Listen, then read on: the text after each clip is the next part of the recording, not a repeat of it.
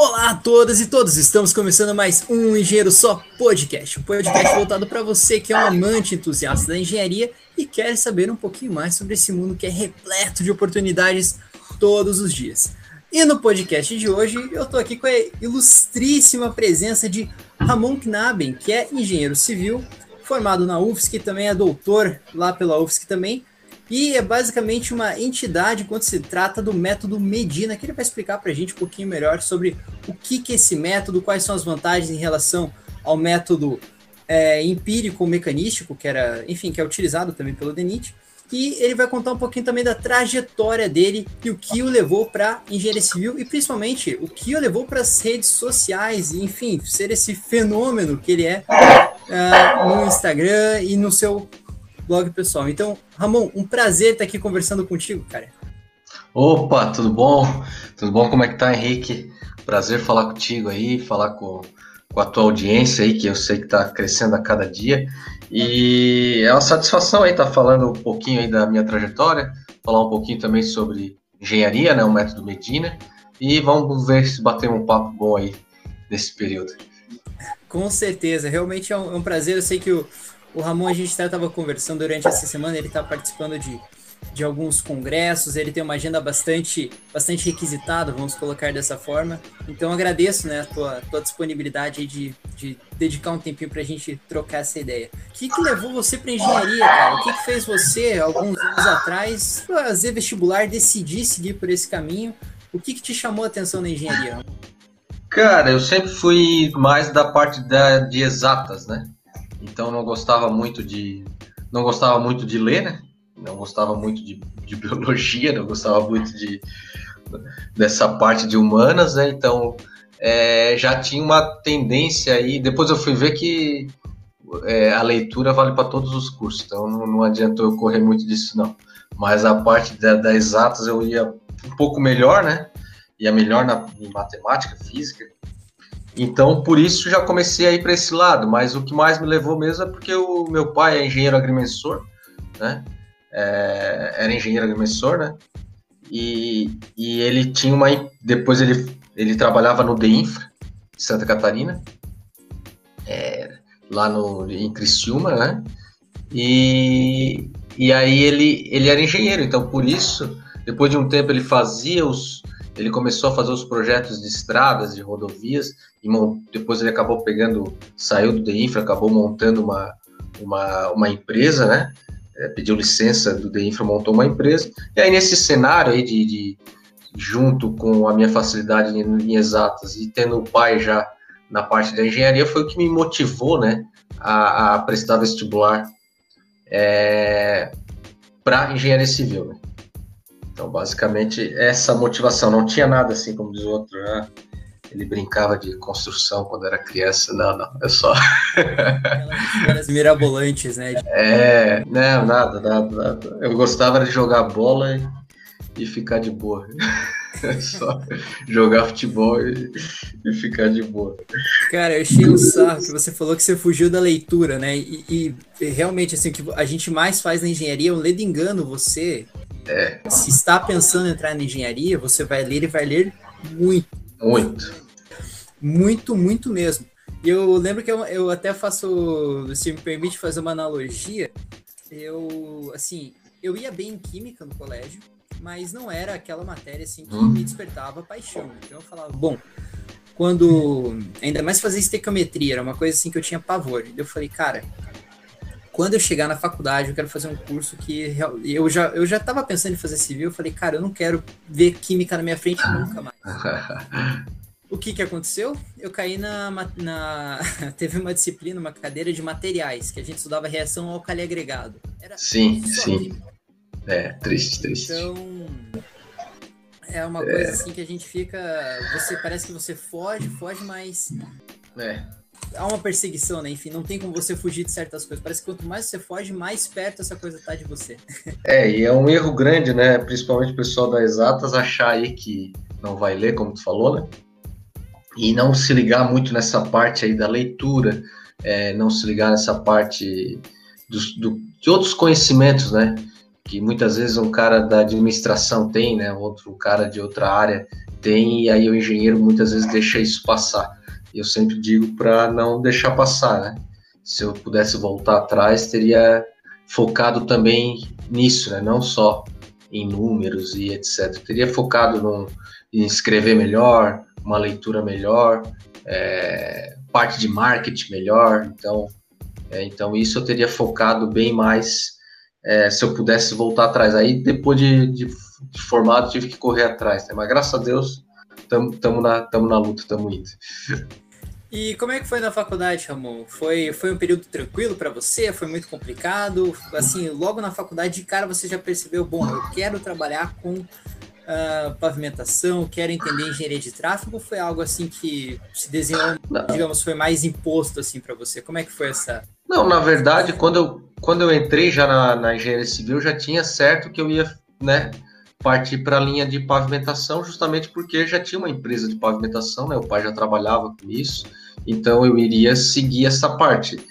Então é, foi tranquilo nessa nesse, nesse ponto de decisão, foi tranquilo, né? É, e também é, passei até a faculdade, é, a faculdade de engenharia não é tão não é muito fácil, não sei como é que está hoje, mas na minha época era, era complicada, né? É, pois da minha turma só se formaram oito sem rodar, né? Sem, Sim. sem reprovar nenhuma vez. Então, não era tão. Era um pouco complicado, né? E, mas passei um período bom, foi um período proveitoso aí da vida. É, talvez.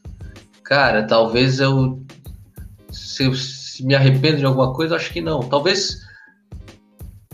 Hoje, né, com a cabeça que eu tenho hoje, talvez eu vamos dizer assim, eu aproveitasse mais os conteúdos, né? estudasse um pouco mais. Eu acho que estudei bastante, assim, mas também exagerei um pouquinho nas festas. Né? Não precisava, apesar de eu não, ter reprovado nenhuma vez, mas o cara dá uma abusada. Não, dá para ter um pouquinho mais de foco. A faculdade tem essa, essas peculiaridades, né? A gente acaba Acho que é, é, que é um período também muito é muito novo, né? Você acaba saindo do colégio, assim, até tava falando com uma professora, a professora Caroline, se ela estiver ouvindo esse podcast, ela vai, vai lembrar quando a gente conversou isso, que ela falou que quando ela teve a primeira prova de cálculo dela, uhum. ela e um amigo dela conversar assim, parece que não faltou uma coisinha entre a, o ensino médio e a faculdade. uma lacuna. Tem alguma coisa que está faltando nesse. Tem, esse meio aqui tá meio vazio. Parece que eram, eram dois universos completamente diferentes, né? Eu acho que todo esse período de adaptação, principalmente de às vezes você é muito novo, né? Tá na faculdade, se depara com novas responsabilidades, novas disciplinas, o, o nível de estudo ele é muito, muito. Aumenta, né? Aumenta sim. Ensino médio. E tem muitas coisas que você tem que fazer por conta própria, né? Que às vezes no colégio você, enfim, acaba levando ali, enfim, daquele. É. E vai passando na faculdade não é bem assim, né? Na faculdade tem uma. A exigência é, é outra, né? Sim, sim. É um baque grande, né? É o período de crescimento, né? eu acredito que também aí já parte para uma outra tipo de análise, né, que não cabe a nós aqui, mas eu acredito que também tá existe um é, hoje em dia, né, existe uma, um atraso na maturidade das pessoas, né? Então tem cara jogando videogame com 40 anos, né? Então é, existe assim um, eu acho que um certo atraso na maturidade. Aí, às vezes, quando a gente vai para uma faculdade, é, já deveria ter uma cabeça um pouco melhor, ainda está com uma cabeça de, de, de, um adolescente, né? E na verdade já é um adulto, né? Que já está com 17, 18 anos, já é um adulto. E aí entra na faculdade com uma cabeça de, de um adolescente de, sei lá, 14, 15. Então a gente está meio atrasado nessa parte da, da maturidade, eu acho. Então isso aí impacta também na, né, no ensino, né? Nas dificuldades que vai ter aí na, na, na, na durante a faculdade. Mas tem que, uma hora tem que crescer na marra. Né? não, é, não, isso é verdade. E Ramon, até queria te perguntar, depois que então você concluiu a, a faculdade, já foi uma escolha natural para você falar, bom, acho que agora eu vou seguir mestrado, vou seguir. Você tinha um plano assim de carreira acadêmica ou como que foi essa, essa decisão para você? Não, não tinha, não tinha esse plano não foi meio que acontecendo, sabe? Porque na verdade foi o seguinte: eu fiz um TCC voltado para a área de pavimentação e aí o TCC ficou bom até, né? ficou um TCC bom, é, por incrível que pareça. Não, mas brincando, ficou um TCC bom. E aí o meu orientador, na época, é, me convidou para fazer o mestrado. Então eu não tive, é, eu fiz uma seleção para entrar no mestrado, mas de certa forma eu tive uma quase que um convite, né, para fazer por conta que o TCC tinha ficado com uma qualidade boa. E aí como eu recebi o convite, foi uma oportunidade. Na época a gente tinha bolsa, né? Então ainda ganhava uma bolsa para estudar. Então aí junto com o apoio do, do meu pai, da minha família, né, dizendo não, faz, né? Já engata, porque geralmente depois, quando a gente começa a trabalhar, fica mais difícil, né? De fazer um mestrado, fazer um doutorado. Então, já unir o útil ao agradável, então a oportunidade com, com o tempo que eu teria e ao mesmo tempo eu poderia né, ajudar a, a empresa é, nas horas vagas, né? Então eu consegui conciliar tudo isso é, durante esse período que eu estava estudando, né, para mestrado e doutorado. Então eu não, não, mas não foi nada planejado não, nada planejado não.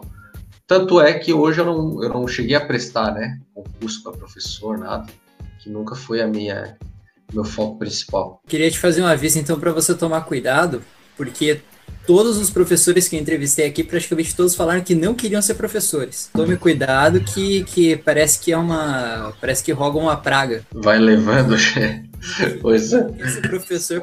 E olha que um, um, dia assim, eu almejo ser professor é. na aula, assim, na, na graduação em engenharia civil. Até por isso uhum. que eu tinha feito, enfim, fiz o mestrado. Mas, mas assim, basicamente todos os professores que eu conversei, nenhum deles queria ser professor. Eles queriam fazer outra coisa da vida e daí acabaram da sala de aula e gostaram.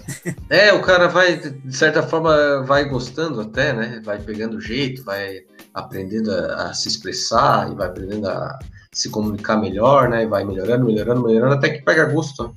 Na verdade, é que eu sempre digo, né? É, o cara não pode procurar o que gosta, na verdade, assim, né? Tu vai, tu, tu aprende a gostar daquilo que tu faz bem, né? Se tu faz realmente, está agregando, gerando valor, tá tendo um retorno financeiro por esse teu trabalho, tu naturalmente começa a gostar daquele trabalho, né? Então, tem, tem gente procurando muito o pote de ouro e às vezes é só fazer bem feito aquele trabalho ali que ele tá, já vai conseguir. Isso me lembra um pouco que meu pai falava para mim, quando ele foi prestar vestibular, ele sempre quis ser jornalista. Uhum. E jornalismo, enfim, não dava dinheiro, né? Sim. Pontos, precisava fazer as coisas, daí o único vestibular acho que tinha para ele fazer, conciliar com o trabalho, era contabilidade. Nossa. Bom, vamos fazer essa tal da contabilidade, né? E ele fez, e eu acho que se encaixa muito nisso que você falou, de você acabar gostando do que você faz, ou, ou você desenvolver né, um, um, certo relacionamento bom né, com aquilo que você faz. Sim.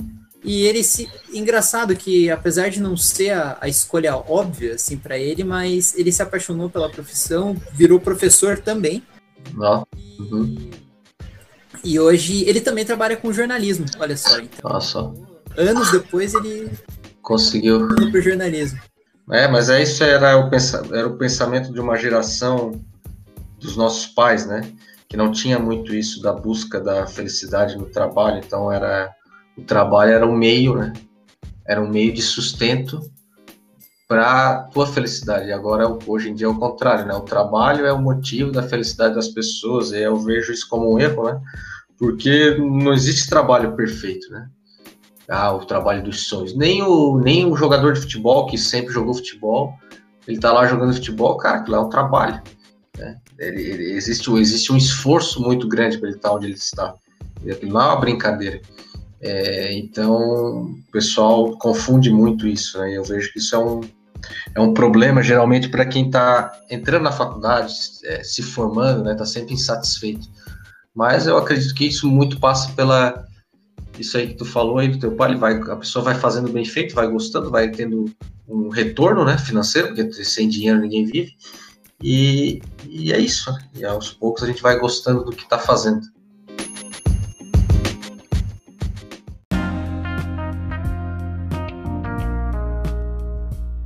E até falando essa questão de, de trabalho, cara, como é, como é que foram, como é que foi para você assim? Você também tem uma, você tem uma empresa de consultoria também, né, Ramon? Conta, Sim. Qual, como que foi tua ideia assim para abrir essa empresa? O que que te levou a abrir essa empresa? Foi logo depois do doutorado? Foi antes? Não, o que aconteceu foi o seguinte, eu tenho uma eu tenho a empresa, eu, eu fiquei com a, eu sou era dono, sempre fui dono da empresa do pai, né? Era eu era o dono da empresa. E o pai que tocava, claro. Só que o pai, meu pai veio a falecer no meio do meu doutorado. Quando eu estava no segundo ano do meu doutorado, é, infelizmente o pai faleceu, aí foi um baque grande. E aí eu acabei, continuei tocando a empresa por dois anos do jeito que ela era, né? Uma empresa de só de projetos e tal, projetos de estradas, né, rodoviários. E aí, depois desses dois anos que eu é, toquei ela junto com o doutorado ainda, né, é, eu resolvi mudar, foi bem na época da crise, eu estava uma crise muito grande, né, então eu resolvi mudar o foco da empresa, e agora eu, eu tenho a empresa ainda, né, que era do pai, que sempre foi minha, na verdade, no, no CNPJ, vamos dizer assim, e aí agora eu tô, no, eu tô na, mais numa linha de consultoria online, mais na parte de, de ensino, do, faz, entro também em parcerias para fazer projetos de estradas ainda, mas não tenho mais tantos funcionários né, na parte de engenharia. Eu tenho mais funcionários agora na parte da, da internet. Né? Da internet eu tenho que me auxiliam na parte da consultoria da internet, né? Eu tenho funcionários. Agora, é, funcionários como a gente tinha antes, que era desenhista, é, pessoal de laboratório, isso eu já não tenho mais. Eu faço só faço parcerias, né, para entrar em estação. E aí sim, é porque eu tenho bastante acervo, né, de projetos. Então, basicamente foi por isso que eu guinei, né? Por causa da pai faleceu, toquei por um tempo a empresa, deu aquela crise, não era uma coisa que era uma coisa muito sozinho, eu e o pai, eu iria tocar, agora sem o pai eu fiquei não estava indo, né? Então eu quis ir mais para essa área de consultoria é, online, trabalhar com, com, cursos, né? E essa foi a minha ideia. Por isso que eu guinei para essa, essa parte. E até te perguntar, Ramon, o que, que fez você ser esse fenômeno nas redes sociais, na engenharia? Pessoal, para quem quem está ouvindo aqui, que não conhece o trabalho do Ramon, olha, ele manda muito bem, tem vários conteúdos, é, é, uma, é uma ideia assim também descomplicando de certa forma a engenharia, né, Ramon? Trazendo alguns assuntos assim que também não são tão simples de, de que, na verdade, reformulando, né? Que às vezes não são passados de uma forma tão simples, mas que se você talvez mudar a ótica, Sim. fica um pouco mais um pouco mais tranquilo, um pouco mais palatável. Como é que foi para você, cara, essa, essa inserção na, nas redes sociais? Como que você percebeu e falou, cara, é isso que eu tenho que fazer, eu vou seguir no caminho aqui das redes sociais que vai me dar, dar bons frutos? Não, então, Henrique, primeiramente o fenômeno ficou por tua conta, né? Obrigado pelo. Estamos só começando ainda. É... Não, foi o seguinte: o que, que acontece? Como eu estava lá no doutorado, né, inserido sabendo um pouco do que estava acontecendo sobre o método Medina, então a, a UFSC lá tinha ó, pistas experimentais, né? Então de algum jeito eu tava tinha esse conhecimento do que estava acontecendo. E aí depois terminei o meu doutorado e aí é, é, tivemos a ideia, eu e um colega meu, é, doutor também, professor, é, de fazer cursos, um, dar cursos do Medina presenciais, né? ali na UFSC, chamar o pessoal presencial, tal, tal. E assim, beleza, vamos fazer isso aí. Até que eu tive a ideia, isso foi até antes da pandemia, né? Nem se tinha essa, essas ideias, mas eu tive a ideia, não, vamos fazer, vamos fazer online, né? Por que não online? Aí foi aí que eu comecei a é, vislumbrar esse mundo do digital, né? Das possibilidades que, que teriam, que tem esse, esse, esse esse mundo digital, porque tu consegue alcançar gente toda a parte do Brasil, né? É, no, no, meu caso, outros, outros nichos de mercado até do mundo, né? Então, é, foi aí que eu comecei, foi com a ideia de dar o curso presencial do Medina, e aí me veio uma, uma luz, não, vou dar ele online, vou conseguir alcançar gente do Brasil inteiro.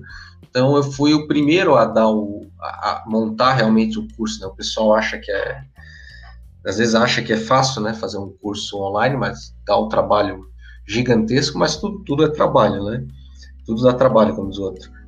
E, e, aí foi por isso que eu comecei a ver, comecei a, a, a, ter essas ideias de começar a transmitir esse conteúdo da pavimentação, que é, vamos dizer assim, alguns, alguns conceitos muito teóricos e pouco, pouco práticos, né?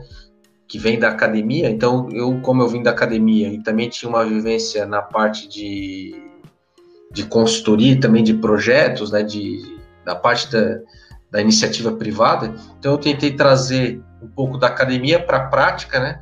Então, eu tento, assim, sempre ser o mais tentando ser teórico, né, tentando mostrar a teoria como ela é certinho, mas também trazendo ela para a prática, né, para o campo, para a linguagem aí do pessoal. Estou tentando atingir é, a, a, linguagem do pessoal que trabalha, que toca as obras, que faz os projetos.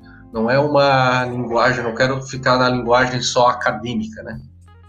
Então essa que foi a ideia. E aí aos poucos, né, foi começando, foi indo, foi indo. É, já estamos aí no sétimo, sétima abertura de vagas para o curso. Né? Eu fechei esses dias o curso, agora vou abrir só em agosto. E aí estamos na luta aí de, de consultoria online. Estou agora fazendo é, fazendo a parte do TCC, é, dando consultoria online para TCC, né? E mestrado, pessoal da área da pavimentação que, que quer alguma uma luz, está com falta, não tem um tema, precisa arrumar metodologia, então precisa fazer uma análise mecanicista, de missionamento, então nós estamos aí para dar essas consultorias também individualizadas. Mas já, basicamente foi assim que começou, tudo começou. Ah, é. E é engraçado, né? Que parece tão fácil, né? Quando você fala assim, não. Ah, não. ali, comecei fazendo um post aqui, elaborando uma coisa ali. Parece. Ah. É, é, eu acho tão engraçado assim que quando a gente ouve essas histórias, né? Todo começo parece é. tão simples, tão bonito, mas todo curso dá trabalho. A gente, eu até tenho um professor, o professor Phil, que ele é uma entidade quando se trata de recursos hídricos. O professor acho que já está com 83 anos, se não me engano. Uhum. O cara é absurdo, assim, é, é, fora da curva mesmo. E certa vez eu estava fazendo um trabalho do mestrado, e daí eu cheguei assim, olhei para ele, o trabalho que ele passou no mestrado, olha, eu acho que dava, assim, ele era quatro, cinco vezes mais complicados do que o meu TCC. Olha que o meu TCC, assim, eu também levei um bom tempo para fazer, levei dois anos para fazer o TCC, porque uhum. foi uma pesquisa, assim, bem louca, assim, bem diferente. O professor Cristóvão também foi super parceiro, assim, de, de concordar em fazer algo que ele não tinha tanta experiência. Então, assim, deu bastante trabalho para fazer o TCC, mas nada se compara com o trabalho do professor Phil. No final, e a gente tinha um mês para entregar, e eu não tinha nem ideia de como começar o trabalho. Cheguei para ele e falei assim, professor, mas esse trabalho aqui para um mês, professor, não vai dar para fazer um mês dele.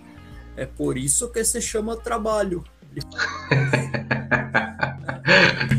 com uma serenidade assim que você não tinha nem como falar nessas palavras. Tá bom, né? Vou fazer esse negócio. E você comentando do curso, né? Eu imagino, cara, o, o trabalho que deve ter para você juntar as informações, deixar isso de forma didática, que é bem complicado, né? Sim. Não é algo simples, né? deixar apresentável? É, porque a parte do curso até, é, é montar o curso foi, foi, foi, difícil, mas toda a parte da internet, né, é, parte de marketing, parte de divulgação, tráfego, é, para quem não sabe, né, o tráfego pago aí para a gente divulgar os, os, fazer os anúncios, né, distribuição de conteúdo, então toda a parte de, de fazer divulgação, então tudo isso aí era um, era obscuro, né, para mim na época. Então, marketing. Então, tudo isso aí faz, faz foi difícil, né, aprender, tem que saber, tem que saber vender, né, porque não adianta.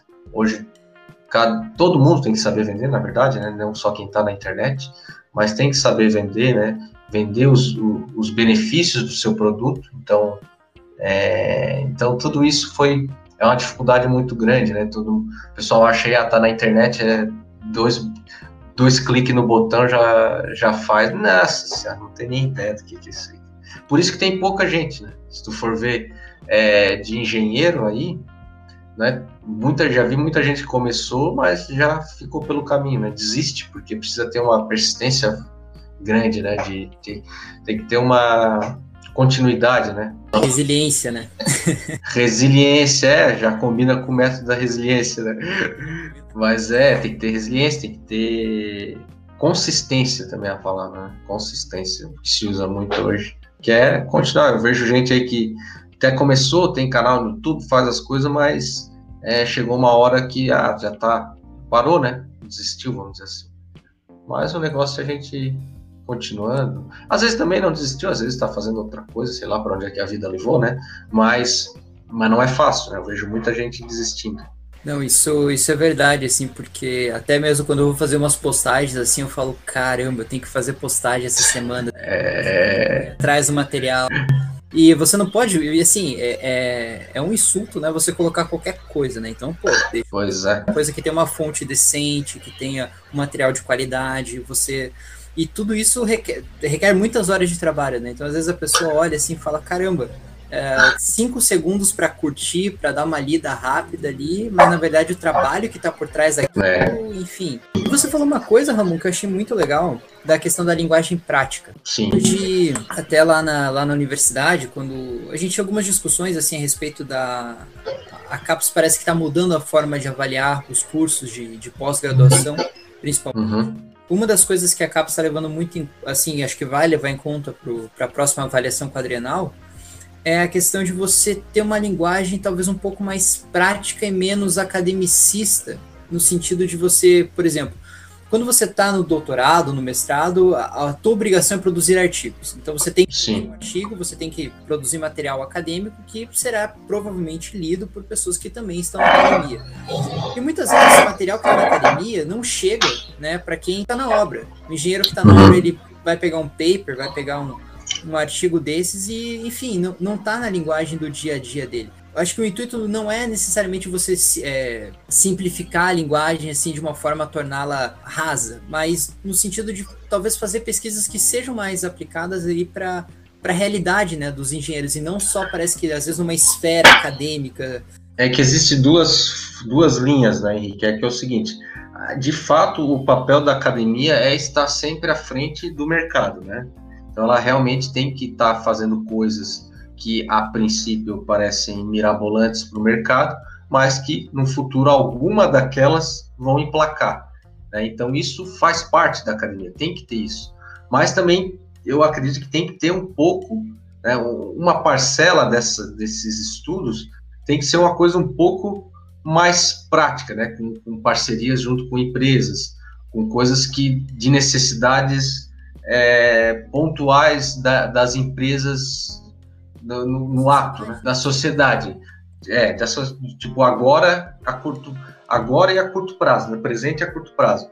Mas é, a, o papel da academia, muita gente tem esse, esse, essa crítica, né, ah, a academia viaja muito na maionese, né? Não, mas isso faz parte, por quê? Porque ela está viajando, mas é porque ela está muito na frente, a ponto de que alguma daquelas, vamos dizer, com muitas aspas, hein? aquela viagem dela, alguma daquela vai vingar, entendeu? E aí vai ser aquilo que o mercado vai usar daqui 10 anos. Entende? Então, por isso que tem que ter, tem que ter isso, tem que ter. A academia tem esse papel de fazer isso. Só que eu acredito que tenha que ter também essa parte um pouco mais prática, é, no sentido né, de fazer parcerias que tenham trabalhos, estudos que sejam voltados ali para o presente, né? Presente e curto prazo. De certa forma, algumas universidades conseguem fazer bem isso, trazem mais isso no mestrado, né? No, e, e, aí deixam um doutorado para uma coisa mais avançada. Seria o, ao meu ponto de vista, seria o ideal, assim, né? E aí o que eu tento trazer muitas vezes é, é, é tentar. É, eu estou agora com uma ideia de tentar pegar vários trabalhos desses assim e traduzir para o meio, né? Porque ninguém vai chegar e vai ler um mestrado, o cara que está na obra aí tá não vai. É mais difícil. Então... Dissertação lá, imagina. É. Chega e entrega ó, 100 páginas aqui para 100, 100. É, tem um estudo desse. Mas se o cara puder trazer ó, um estudo de caso lá que mostrou que esse material foi melhor, ah, um, uma curva granométrica foi melhor, desse, se comportou melhor, olha só como, como esse estudo trouxe isso, né? É possível aplicar, né? Então, quem quiser aplicar aí, ó, tá aqui o estudo. Então, ó, tentar trazer, simplificar nesse sentido, né? Facilitar o entendimento. Mas não dá para eu digo assim, não dá para simplificar o que a universidade vem fazendo. Então, ela tem sempre tem que estar na frente. Isso aí não, não tem como mudar. é tudo muito uma questão também de equilíbrio, né, Ramon? De você saber, é, acho que equilibrar essas, essas frentes, né, para de fato atender as demandas, né, que, que existem e, e porventura irão existir lá na frente, como você muito bem disse, né, de, de, trabalhos que muitas vezes você vai usar daqui a 10 anos e é. 10 anos vai ser a solução ótima, vai ser a solução, isso, isso. solução do problema. Só que Porque... talvez falta tecnologia, ou talvez não tenha percepção, né, de que de que de fato esse trabalho, enfim, porventura... É, é de, de certa forma as universidades na parte de engenharia até que fazem bem isso, por exemplo, tem muito, muito projeto de pesquisa, muitas parcerias em que a, acaba que o, que o setor privado, assim, com aquela necessidade, acaba se buscando uma melhoria com aquela situação e acaba junto disso tendo mestrados, doutorados em cima de todas essas pesquisas que são de, de problemas presentes a curto prazo, né? E claro, a gente tem que ter também aqueles, aquelas pesquisas, como eu falei, né? Hoje a gente olha assim, meu Deus, mirabolantes, né? Não vou usar para nada, muitas delas não usa mesmo, né? Mas faz parte faz parte, porque aí alguma delas, alguma dessas vão vingar, né? E até a gente estava conversando e a gente está falando tanto de método Medina e eu queria te perguntar, Ramon, o que, que é o método Medina? A Ana comentou um pouquinho num podcast anterior, se, enfim, para quem quiser ouvir o podcast da Ana, que tá um podcast muito legal, ela falou um pouquinho, mas uhum. hoje estou falando aqui com, com o Ramon, que é basicamente uma entidade em relação a esse método, e o que, que ele tem de vantagem em relação ao método empírico, mecanístico, né? É o Murilo Lopes, né, que era utilizado. Isso, o, o método do Murilo, né, que é conhecido como método Murilo, mas é o método do é, DNR/81, esse é um método é, empírico, né? totalmente empírico, que trata só do, do CBR como principal ensaio, e aí ele, ele, ele tem só um critério de ruptura, ou seja, o que, que seria isso? Ele leva em consideração só um defeito, que seria o, a ruptura por cisalhamento do subleito. Né? É, ele, esse, esse, esse, esse método né, do DNR 81 funciona muito bem, no seguinte sentido que ele funciona para aquilo que ele foi feito, né? que é para esse critério de ruptura. Entretanto, a gente está tendo hoje em dia, né, nos nossos pavimentos, muita ruptura, muito, muitas patologias por outros critérios de ruptura.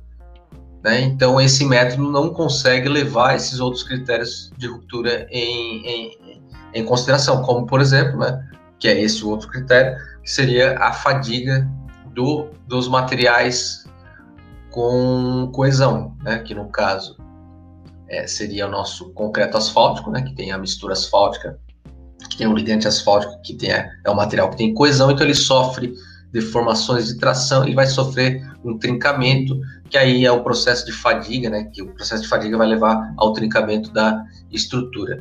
E aí o Medina ele vem para ele vem para levar em consideração este critério de ruptura de fadiga, do dano por fadiga, junto também com o afundamento da trilha de roda ou a ruptura por cisalhamento.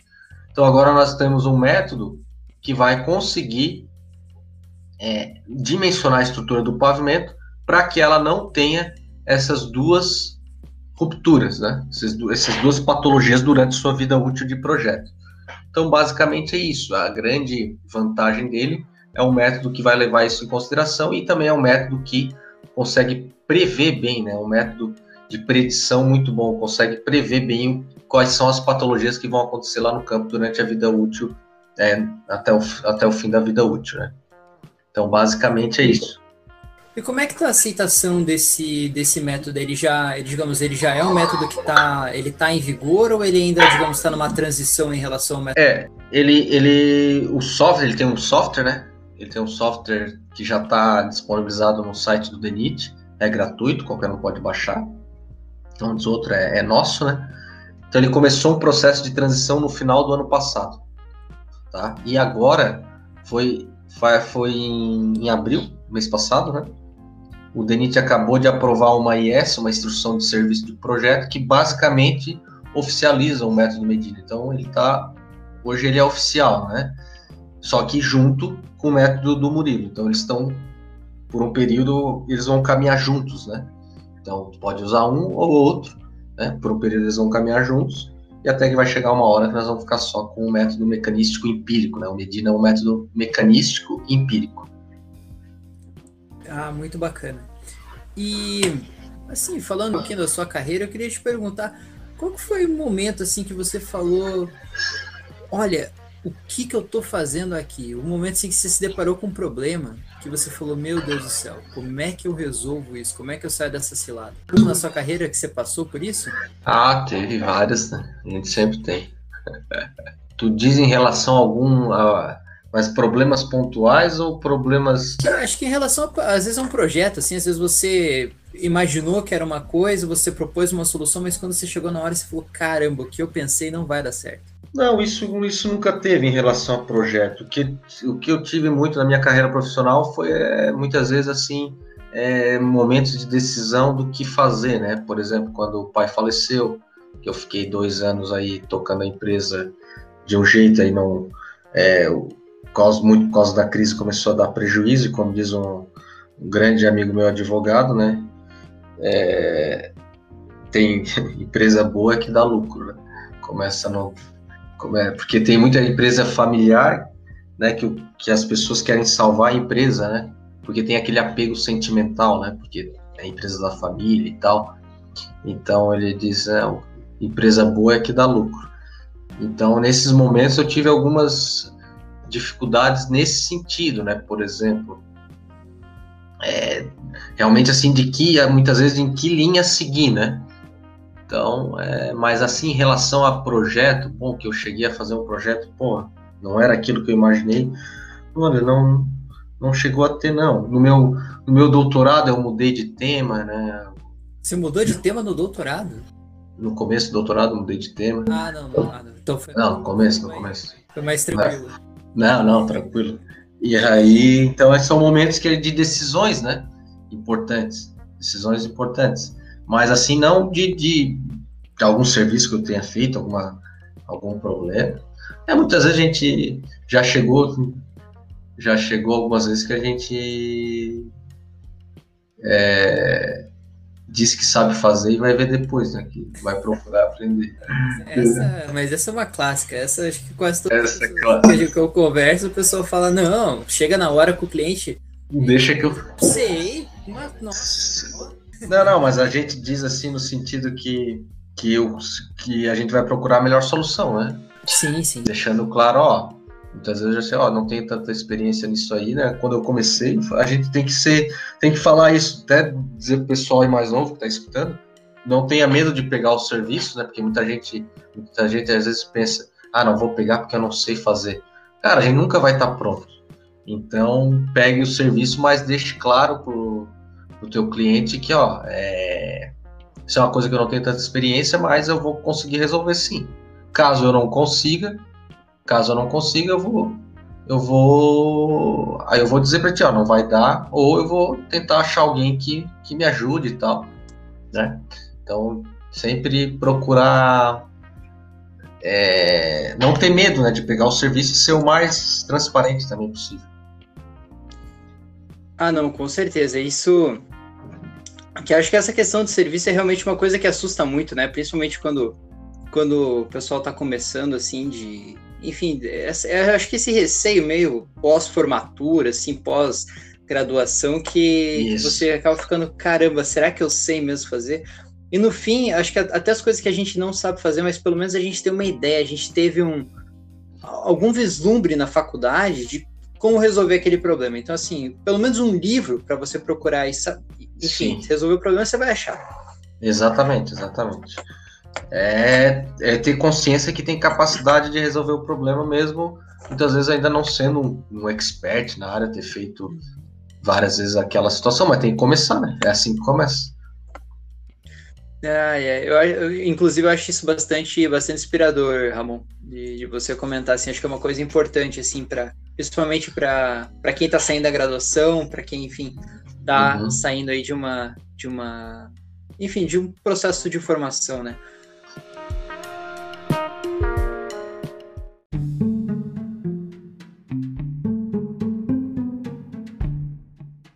E agora, uma questão assim, talvez um pouco mais de curiosidade, mas o que, que você faz quando você não está sendo um engenheiro ou ah. está ativo nas suas redes sociais? O que, que você gosta de fazer quando você não está ah. sendo o engenheiro Ramon Knabe?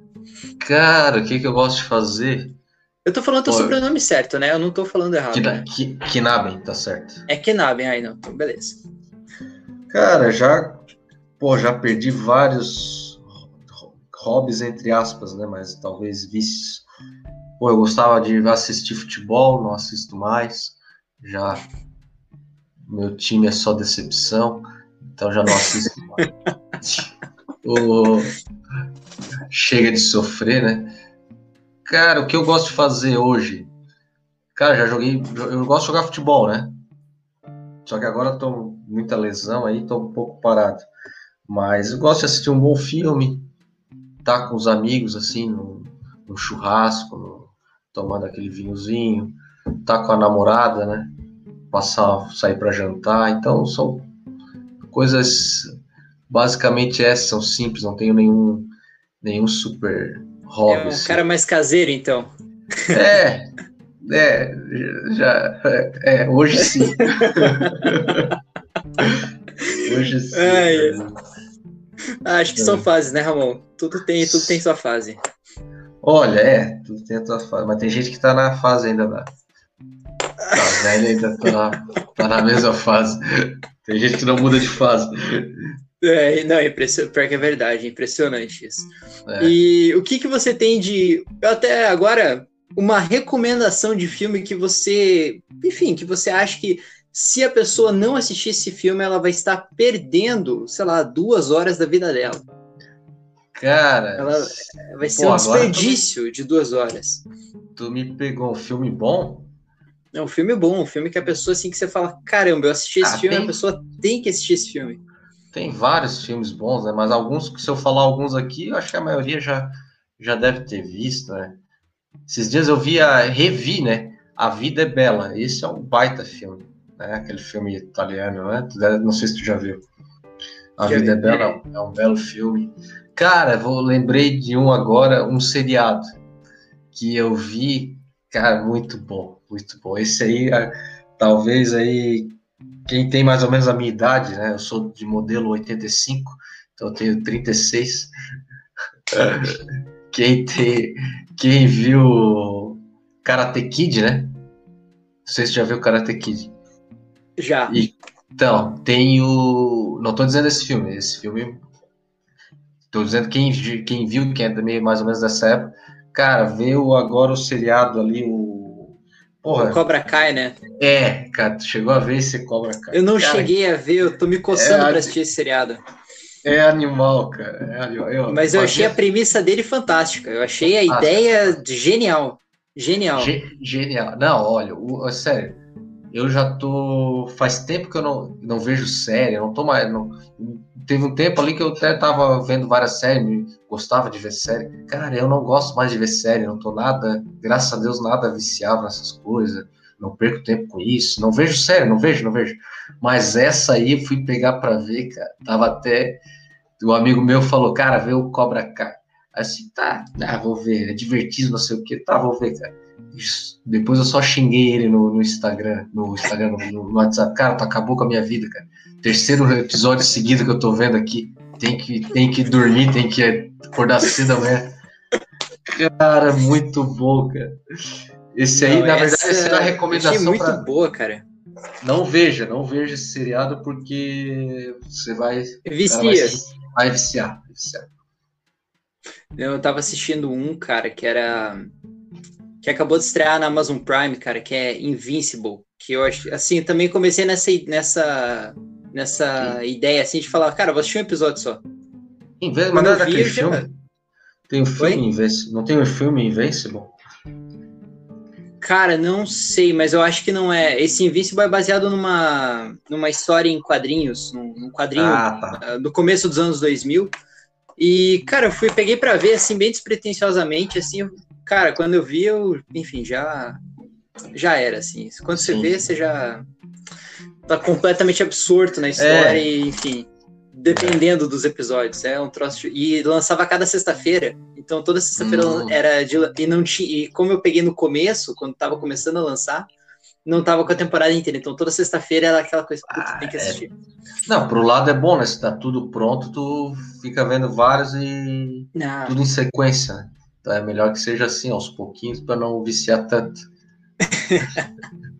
é, ai, ai. É. Ramon, a gente está caminhando aqui para o fim do nosso, do nosso podcast, Opa. da nossa conversa, e eu queria agradecer, cara, imensamente a tua participação, agradecer a tua presença, enfim, tudo aquilo que você contribuiu aqui no podcast. Acho que foi, foi bem legal para esclarecer certas coisas, principalmente do método, do método Medina, do método Murilo Lopes, que são, enfim, que estão bastante em voga agora. E, uhum. enfim, contar um pouquinho da tua trajetória, compartilhar tantas coisas interessantes aí com a gente. Então, muito obrigado, cara. Beleza, valeu, Henrique. Obrigado aí pelo convite. É, gostei do formato do teu podcast. Acho que vai ser um sucesso, está sendo um sucesso. Espero aí que continue firme e forte nessa luta. Ah, com certeza. com certeza. Dá trabalho, mas é, mas é muito bom. O resultado é, é ah, é legal. É Tudo que é bom dá trabalho. É, tudo que é bom dá trabalho, exatamente. Então, quero agradecer a você que acompanhou o podcast até esse momento e até o próximo episódio do Um Engenheiro Só Podcast.